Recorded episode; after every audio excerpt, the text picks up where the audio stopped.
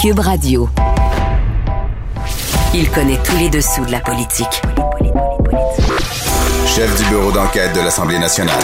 Antoine Robitaille. Là-haut sur la colline. Là-haut sur la colline. Cube Radio. Bon mardi à tous. Aujourd'hui à l'émission, dans sa chronique d'histoire, Dave Noël nous parle de la statue de Jacques Parizeau qui sera dévoilée demain. Il ne l'a pas vue encore, mais il décrit le lieu où elle est placée et les autres compagnons et compagnes de bronze qui la voisinent. Dave nous présente aussi le personnage du 18e siècle, Pierre de Salle-Laterrière, personnage intrigant, lié aux forges de Saint-Maurice, mais aussi au pillage de tombes et au début de l'anatomie. Enfin, il se penche sur le rapport évolutif de l'écrivain Jules Verne avec le Canada. Mais d'abord, mais d'abord, c'est l'heure de notre rencontre quotidienne avec Rémi Nadeau. Réminado. Tout a été mauvais. Ça a été un spectacle désolant. C'était triste de voir ça. Antoine Robitaille. On sait bien, vous voulez faire du nationalisme. Mais non, on veut justement contrebalancer cette délocalisation-là politique. La rencontre. Un jour, on fera notre débat. Oui, oui, bien sûr. Métal sur métal. C'est le moment de vérité. La rencontre. Nado. Robitaille. Mais bonjour Rémi Nadeau, Bonjour, Antoine. chef de bureau parlementaire à l'Assemblée nationale pour le journal et le journal. Ben, on commence tout de suite par l'analyse sportive de la période de questions. T'as aimé le match aujourd'hui? Très bonne période de questions, Salon Oui, hein? Bleu. Oui. Pourquoi? Donc, on commence par euh, peut-être ce qui est spectaculaire, la révélation du jour. Oui. Et, et- et la révélation du jour, vous pourriez me dire que quand même, il y avait des indices depuis euh, quelques semaines. Un autre 500 pièces, Sauf que, en tout cas, il n'a pas dit 500 là, exactement. mais un autre chèque. Un autre chèque, c'est ça. C'est parce qu'il a donné des indices dans les dernières semaines, comme je disais, euh, en raison de l'inflation très forte. Euh, Monsieur Legault sait que ça fait mal à, à tout le monde. Là. On, on fait notre panier d'épicerie, le plein d'essence, ça coûte très cher. Et euh, il a été questionné par Dominique Anglade. Et M. Legault euh, avait laissé entendre qu'il y aurait possiblement une autre aide. Il disait comme réfléchir. On se demandait s'il allait avoir comme quelque chose avant la fin du mandat ou s'il allait prendre un engagement électoral. Ça se raffermissait. Là, dans, ma chronique d'ailleurs samedi, j'avais indiqué que euh, il, il il était plus question, dans le fond, de faire une intervention avant la fin du mandat, mais de prendre un engagement électoral. Mais là, euh, M. Legault lui-même a été très clair. Donc, il s'est levé dès le début de la période de questions au Salon Bleu en réponse à Dominique Anglade. On va écouter ce qu'il a dit parce que, quand même, il y a une, il y a une condition. Il faut que la CAQ reste au pouvoir. Aïe, aïe, aïe. On écoute ça. c'est que l'inflation actuellement est encore plus élevée que ce qu'on prévoyait dans le budget euh, qui a été déposé. Donc, ce que j'ai dit, c'est que d'ici la fin de l'année 2022, on va envoyer un nouveau chèque, évidemment, si on est élu, Monsieur le Président, parce que actuellement, Vous avez entendu les ha, ha, ha, ha Ouais. dans les banquettes d'opposition. Et je pense que M. Legault, s'il revoit ces images-là ou s'il se rentend, c'est sûr qu'il va probablement se dire j'aurais dû formuler ça autrement parce que là. Ça fait chantage ça fait- électoral. ben oui, c'est ça. Ah oui. Ça fait ben trop. Vous voulez de l'argent, votez pour moi. Ah, vraiment? C'est Alors- dégoulinant. Et tu sais, on, on sait que la CAQ, on l'a dit souvent, ils ont, ils ont vraiment respecté tous leurs engagements euh, à l'égard du portefeuille des Québécois euh, dans le mandat. Ils en ont euh, rajouté deux fois en raison de l'inflation. Ils se sont dit les champions du, du portefeuille. Bon, on sait qu'ils vont bouger là-dessus. Il y aura un engagement donc en campagne électorale, mais il faut faire attention de la façon dont on le dit, c'est sûr. Si la période de questions était intéressante, c'est qu'il y avait un débat du jour assez relevé. C'était l'immigration. Oui, débat du jour, ça a été vraiment. Moi, j'ai trouvé ça passionnant, les échanges. Euh, Monsieur Legault, en fin de semaine, a vraiment dit clairement que ce serait une des priorités de la prochaine campagne électorale. Il veut sensibiliser les Québécois, leur faire comprendre que l'immigration, ça devient crucial, le fait de récupérer les pouvoirs. On pourrait dire les pleins pouvoirs en immigration du fédéral, sauf concernant les réfugiés, euh, pour faire en sorte de sélectionner davantage d'immigrants francophones et faire en sorte donc euh, qu'on euh, stoppe le déclin du français au Québec. C'est pas juste la réunification familiale, là, comme tu le disais hier. là. Il y a aussi les immigrants temporaires. Oui. Puis de 2015 à 2019, ça a explosé là, de 0 à 62 000 personnes. Et à mon avis, là, euh, du- durant le, le congrès euh, de la CAQ en fin de semaine et dans son point presse, M. Legault aurait dû même davantage insister sur l'immigration temporaire, encore plus que la réunification familiale. Ouais.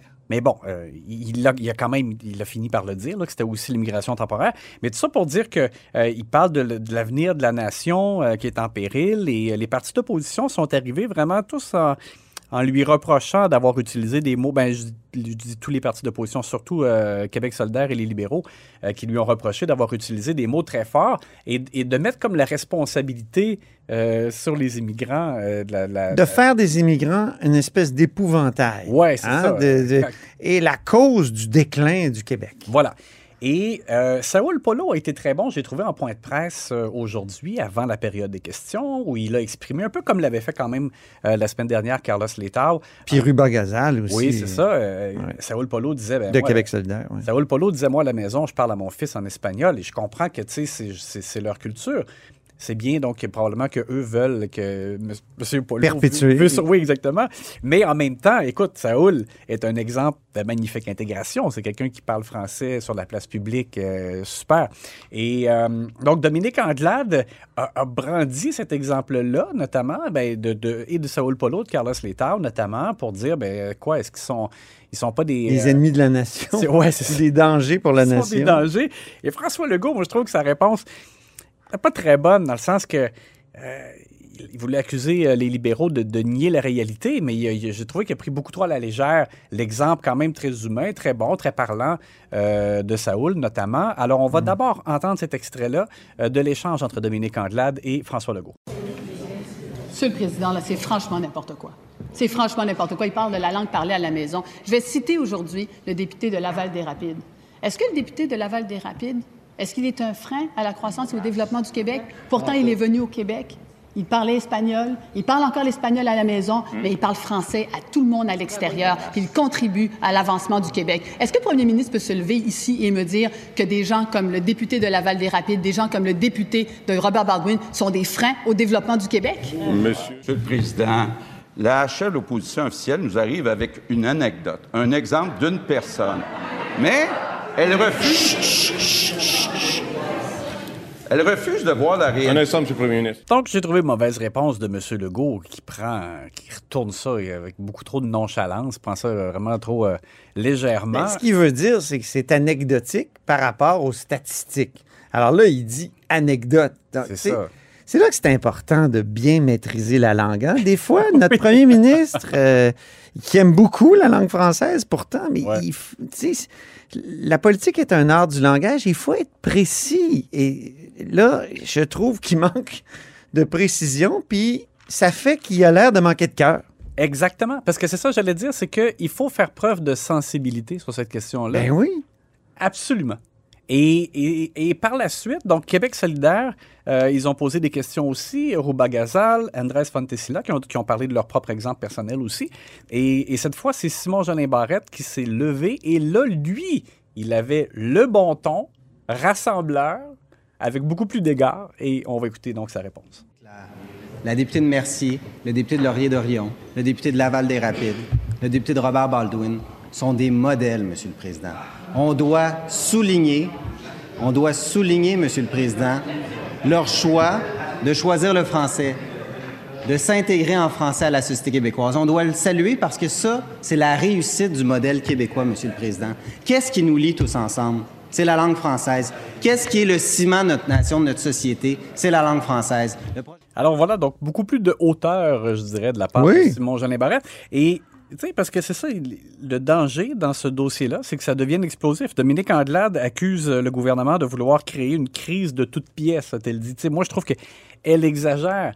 On peut pas dire qu'il n'y a rien là. On peut pas dire qu'il n'y a pas une préoccupation. C'est vrai que l'immigration, les choix d'immigration ont un rôle pour l'avenir euh, de la nation québécoise et pour le- la vitalité du français. Il n'y a pas de doute là-dessus.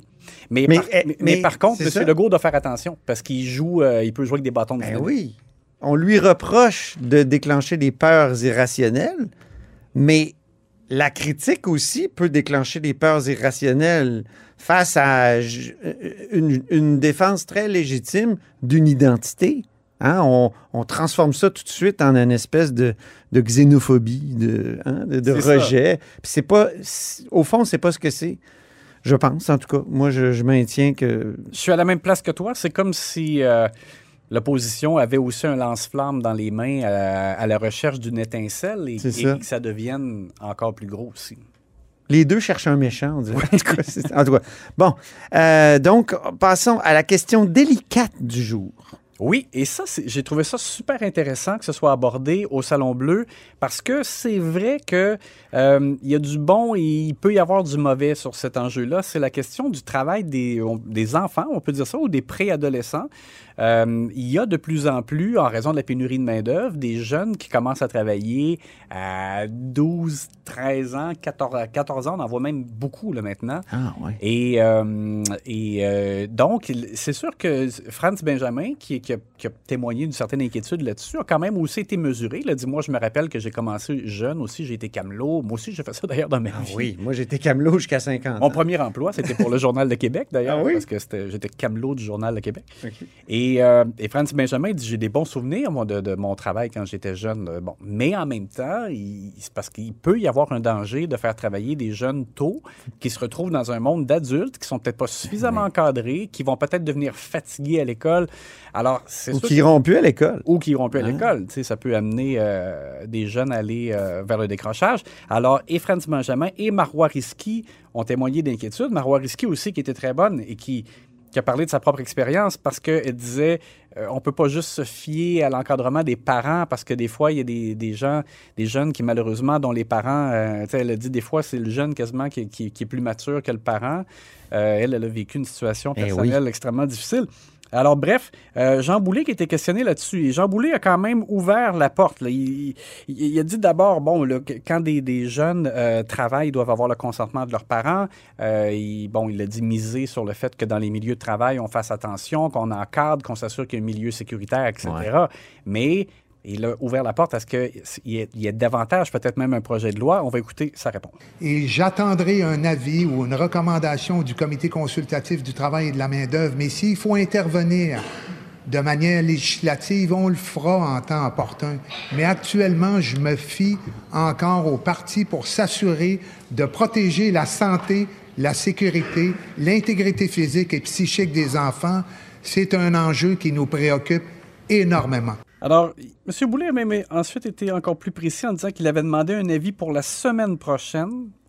Et euh, il a évoqué la possibilité aussi d'une campagne de prévention, d'information. En tout cas, ce sera à suivre. Mais moi, je pense qu'effectivement, c'est, il faut que ça soit euh, discuté. Il y a un enjeu de société euh, qui, qui est là, à n'en pas douter. Merci beaucoup, Rémi Nadeau. À demain. On se reparle demain.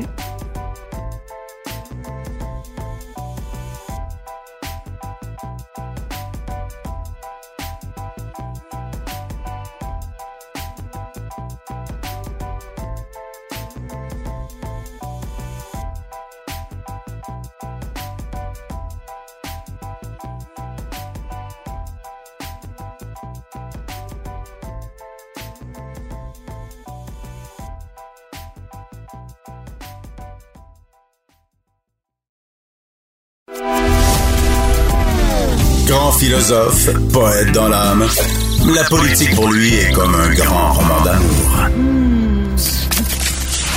Vous écoutez Antoine Robitaille, là-haut sur la colline. C'est mardi, jour des actualités de l'histoire. Les actualités de l'histoire. Avec Dave Noël et Antoine Robitaille. Et bonjour, Dave Noël. Bonjour Antoine. Dave Noël, c'est notre chroniqueur euh, d'histoire et accessoirement journaliste au devoir, auteur entre autres de Mon calme général américain au Boréal. Il est avec nous tous les mardis parce que l'histoire et le passé sont toujours d'actualité en politique.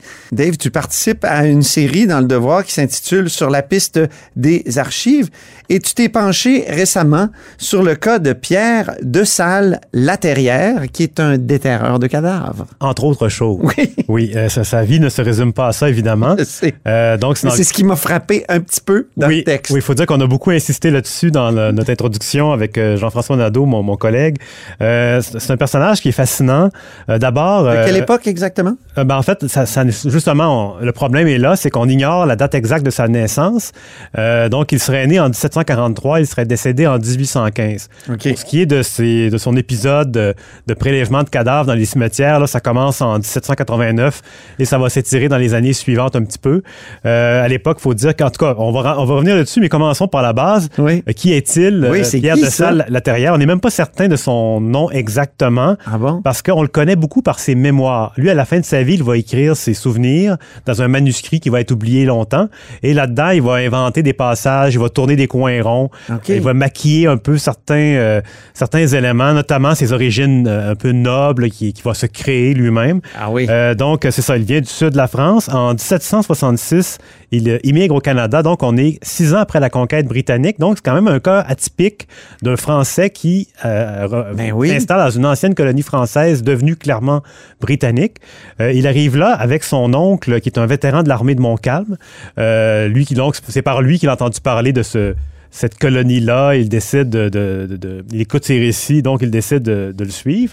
Son- il oui. Il s'installe à Québec. Son Euh, oncle, donc, qui était, qui était là sur les plaines? Ou... euh, de- euh, son oncle de, de, Dorostan, c'était un soldat de l'armée de Montcalm. Il a combattu sur différents champs de bataille.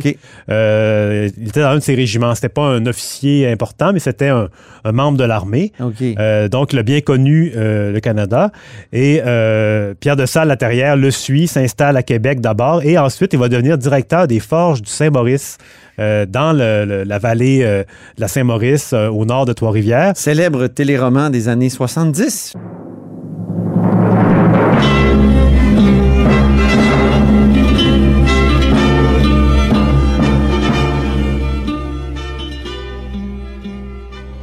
Je me je- souviens, moi, les forges du Saint-Maurice. Que je n'ai pas connu. Non, c'est ça, mais ça, c'est parce que moi, j'ai 54 ans bientôt. Voilà, tout s'explique. Euh, c'est ça, donc c'est vraiment un- c'est une des rares industries qu'il y avait en Nouvelle-France et qui a continué par la suite. Mhm. Euh, donc en 1775, euh, De Salle Laterrière devient le directeur des forges et au même moment, les Américains débarquent. Euh, c'est dans le cadre de l'invasion de- du Canada par les Américains au début de leur révolution qui va Mhm. mener à leur indépendance. Et Pierre de Salle, il finit par fournir des, des boulets de canon à la- à l'armée de Benedict Arnold et de Montgomery à Québec. Donc, euh, il, il se compromet. Et quand les Américains sont euh, repoussés... Donc, il se bat avec les Américains. Oui, voilà. Bon, donc, euh, avec son industrie, il produit des, euh, du métal. Il peut, il peut produire des poils, mais pour les Américains, il va faire des boulets de canon. Et euh, il s'est compromis euh, gravement.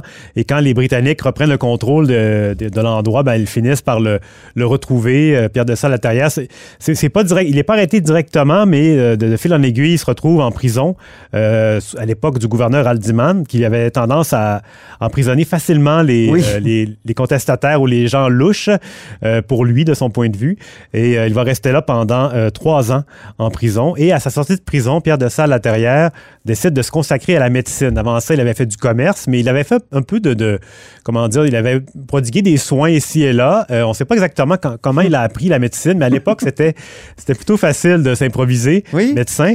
Euh, mais en 1788... Je me euh, souviens, moi, j'avais joué le malade, le malade imaginaire au secondaire de Molière. Oui. Puis, oui, les médecins faisaient un peu n'importe quoi, effectivement. Oui, ben c'est ça. c'est- c'est- disons que la- ça a beaucoup évolué avec le temps. On, ne, on ne fait plus de saigner aujourd'hui pour Oui. équilibrer les humeurs. c'est ça. Euh, c'est ça. En, en 1788, le, le Québec exige un certificat médical pour, pour euh, euh, exercer ses, ses fonctions de médecin et euh, de ça, l'intérieur n'a pas le choix. Il s'en va à l'université Harvard à Boston pour avoir un diplôme. Il va déposer une thèse sur les fièvres puerpérales et c'est à ce moment-là qu'il va euh, procéder à- au prélèvement de cadavres dans les cimetières pour euh, faire des, des- des- des dissections, pour vraiment apprendre son métier. Comme, comme ça a été longtemps. Découvrir l'anatomie. Voilà, tout simplement. Et Ouais. ça se pratique. Par contre, il fallait soudoyer le, le fossoyeur qui euh, donnait rendez-vous à une certaine heure. Laissait une pelle de fer euh, bien apparente pour faciliter la tâche des, des gens. Mais les- la police, quand même, surveillait. Et euh, un autre événement marquant qu'on évoque dans notre texte, c'est en 1791, quand De Salle Laterrière revient euh, au Québec, dans le fond. Euh, on lui donne le cadavre de Marie Brisebois, qui a été pendue, qui est une. euh, était- elle était condamnée pour complicité dans un meurtre. Mhm. Et là, il va vraiment la disséquer longuement dans une maison et euh, il va garder, il va déménager le cadavre. long- il va vraiment s'en servir de longues années. Et, euh, et à la fin, il va être assez euh, abîmé. Et euh, ça va contribuer à, à le- l'exclure un peu de la société parce que les gens sont pas prêts à ça encore euh, dans la vallée du Saint-Laurent. Ben, même encore aujourd'hui, là. Ouais, voilà. ouais, ben c'est ça. a- disons que c'était moins encadré à l'époque, c'était nouveau, Euh, mais c'était quand même de la science. Mais disons qu'il il s'est pas aidé non plus parce que dès qu'un un livreur passait chez lui, il le faisait entrer dans la pièce où le cadavre était déposé. et le, le livreur sortait en courant, et apeuré. Donc, il s'est vraiment pas aidé, disons. Euh, Pierre de Salle à Terriac. Il y avait toutes sortes de croyances. Hein, de, Ouais, c'est ça. L'âme de, de- de- la personne, le fantôme, là, oui. C'est ça, mais oui, c'est ça. C'est une époque en plus assez superstitieuse. Euh, en 1812, Pierre de Salles est devenu prospère. Euh, il achète la seigneurie des éboulements dans Charlevoix. Il se fait gentilhomme campagnard et c'est là qu'il rédige ses mémoires, ses souvenirs, euh, 500 pages de, de documents euh, qui, vont être, qui vont être publiés seulement en 1873 avec, euh, après la censure de l'abbé Casgrain qui passe sur le texte et qui enlève les, les endroits les plus euh, délicats. Malheureusement, on ne sait pas quel, en- quel passage ont été censurés parce que l'original est disparu. Tout ce qu'on a, c'est la copie. Mais malgré tout, la copie est quand même assez euh, percutante. Disons, il y a des, des, des- des passages étonnants.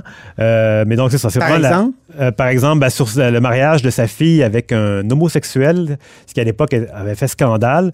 Euh, euh, Laterrière le décrit, euh, cet homme-là, comme un ennemi secret d'un sexe aimable.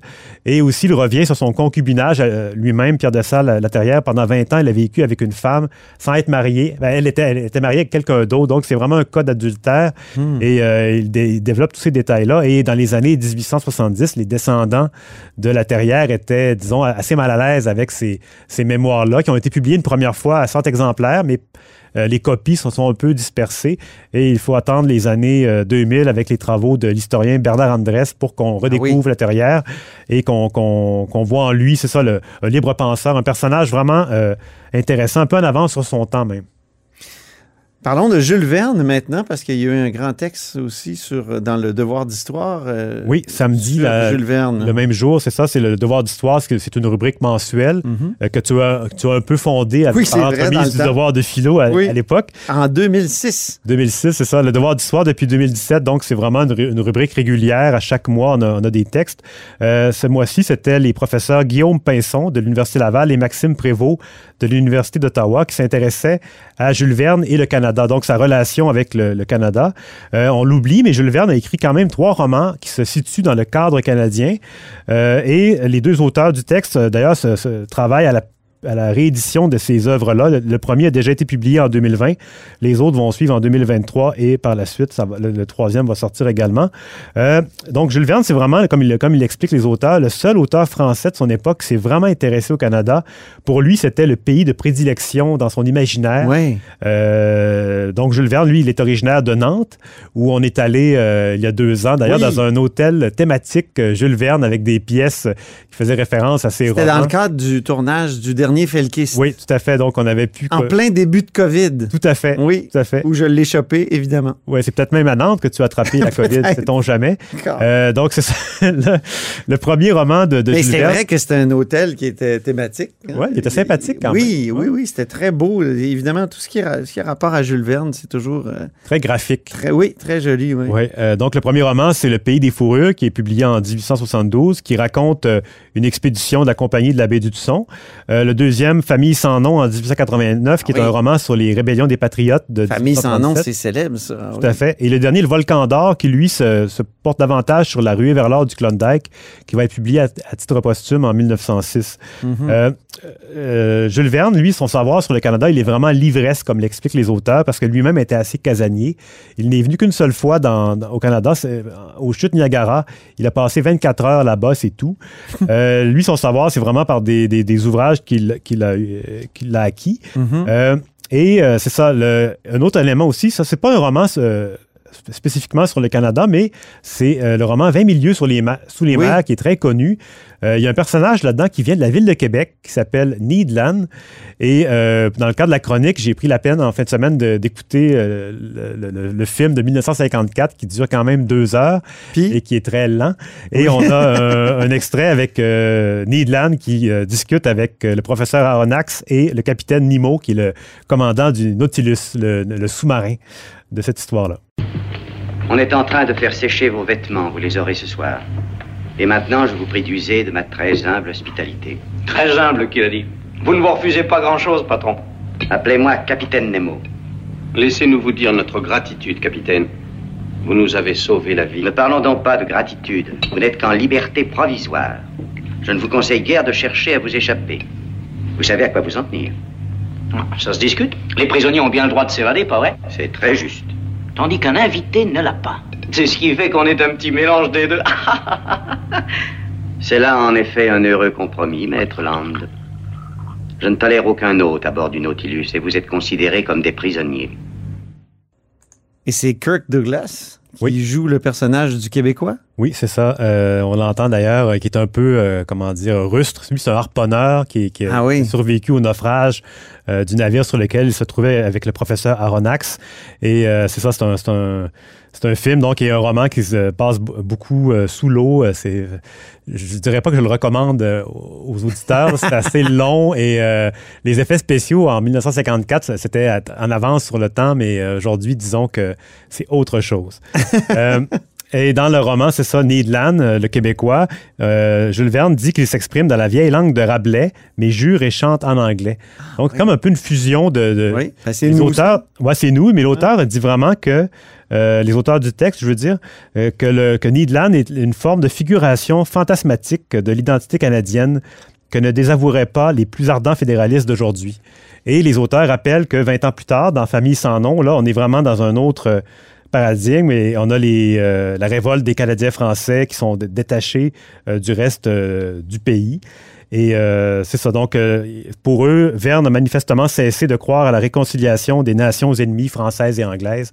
Donc, c'est vraiment un texte intéressant qui, qui propose une analyse Mhm. de, euh, du De l'évolution du Oui. regard de Jules Verne sur le Québec et le Canada. Oui, et il rappelle que c'est vraiment par ça aussi que les Français actuels ont leur vision du Canada qui est Ah, très oui. euh, cliché, mais évidemment comme toutes les, toutes les visions euh, Mhm. de vue de l'étranger. Mais c'est ça, c'est vraiment un texte à lire On dans le devoir souvient de du- samedi. On se souvient du cliché d'Emmanuel Macron sur le Québec. Que tu vas me rappeler? Mais il avait dit dans un premier temps, euh, les Québécois sont des anglo-saxons qui parlent français. Puis ensuite, il s'était repris lors d'un souper. Il avait dit non, non, ce sont des Nord-Américains qui parlent français. Il était un peu tout mêlé. C'était avant qu'il soit euh, président. C'était en mars 2015. Pour présenter le troisième sujet, Dave, je t'invite à écouter cet extrait des Simpsons.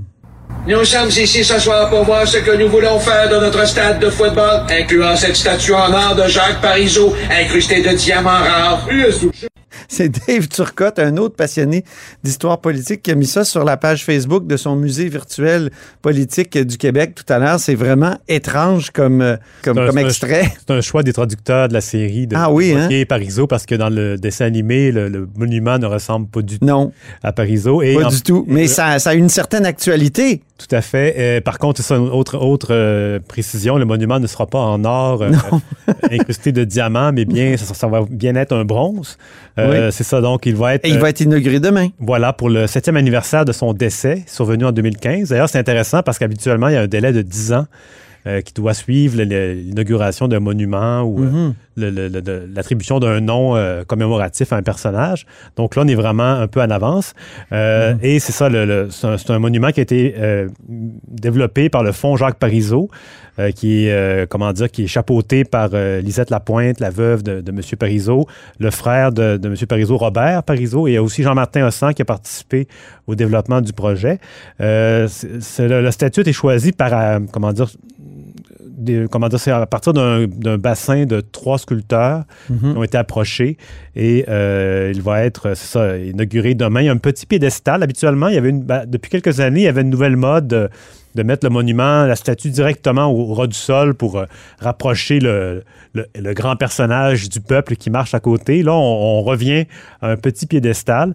Euh, on va voir le, le résultat demain et c'est ça, des, des premiers ministres qui ont été représentés en pied comme ça. Il n'y en a pas eu énormément euh, au Parlement de Québec. On a évidemment Honoré Mercier, qui est devant le Parlement depuis 1912, qui est juché sur un piédestal monumental euh, dans Hmm. une... euh, comment dire, dans une démarche vraiment à l'avenant, avec la- le, le bras qui pointe, comme on Mm. ne verra plus jamais ça dans des monuments de notre époque, en tout cas. On a eu Godbout en l'an 2000, qui est le- le- la statue minuscule Oui. derrière le Parlement, qui est, qui est en, comme un modèle réduit pratiquement, euh, qui, est- qui va être Il a l'air d'un petit Spirou. Tout à fait, oui, qui, qui fait beaucoup rigoler euh, les passants.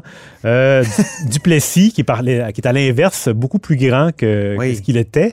Et en 1977, c'est René Lévesque lui-même qui l'a sorti de l'entrepôt où on l'avait abandonné en raison de de l'arrivée au pouvoir de Jean Lesage et des libéraux. Et Jean Lesage lui-même est en statut depuis l'an 2000 euh, de, sur le côté du Parlement. On a Robert- Bourgeot, d'ailleurs, qui, qui a fait la Oui. statue, qui est la même qui a travaillé sur le Parizeau. Tout à fait. Donc, ça va être, c'est ça, c'est un beau monument d'ailleurs, le, le Jean Lesage.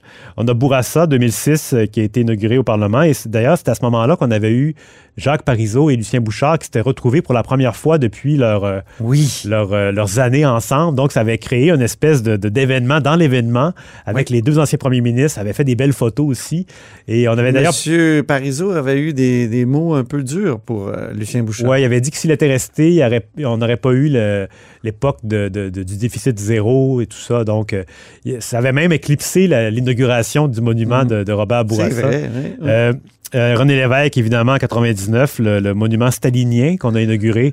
Euh, Le, ben, le premier ou le deuxième? ben, le- le- en fait, à l'époque, il était... Le premier était tout petit. Il était tout petit, mais... euh, Justement, c'était dans l'idée de rapprocher. Ouais. Mais d'ailleurs, gens, il, était- mais- il était trop petit, ce qui faisait en sorte que les gens lui mettaient souvent des cigarettes entre les doigts.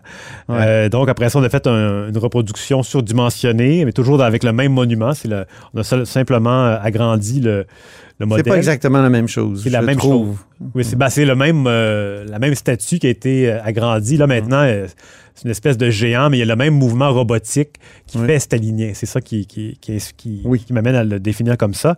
C'est pas toujours beau, hein, cette statuaire. Ben, c'est ça. Il y a eu des. comment dire, c'est c'est toujours des sculpteurs différents, donc la qualité varie beaucoup. Euh, Peut-être un manque d'encadrement de la part de l'Assemblée nationale sur la qualité de certaines statues qu'il y a eu à certaines époques. Mais parce que le problème, souvent, c'est que c'est des gens de la famille qui entreprennent les démarches, euh, qui peuvent choisir les sculpteurs. Donc, euh, ça peut. euh, comment dire, ça peut modifier le processus. difficile. Oui, c'est ça.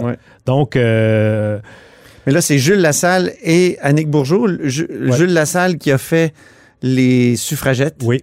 Et Annick Bourgeot qui a fait, entre autres, le, le Sage. Il y en a peut-être un autre, mais. euh, Oui, c'est ça. Alors, on va voir demain. Là, Oui. tout emballé aujourd'hui. Ça va être le septième monument euh, derrière le, le Parlement, au bout de la rue euh, Jacques Parizeau, l'ancienne rue Saint-Amable. Donc, il ne sera pas, en, disant, disons, sur une position, euh, comment dire, très visible quand même. Il va être entre, entre le- notre bâtiment à nous, le Lorando, et le Parlement. C'est pas l'endroit qui est le plus fréquenté par les touristes. Donc, il n'a pas la place d'honneur comme, on- comme pour les autres monuments que j'ai évoqués plus tôt. là. Très bien.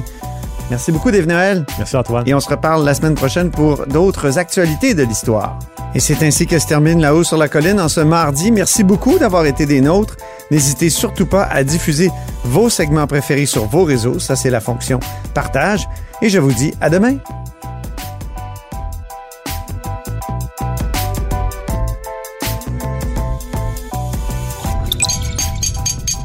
Cube Radio.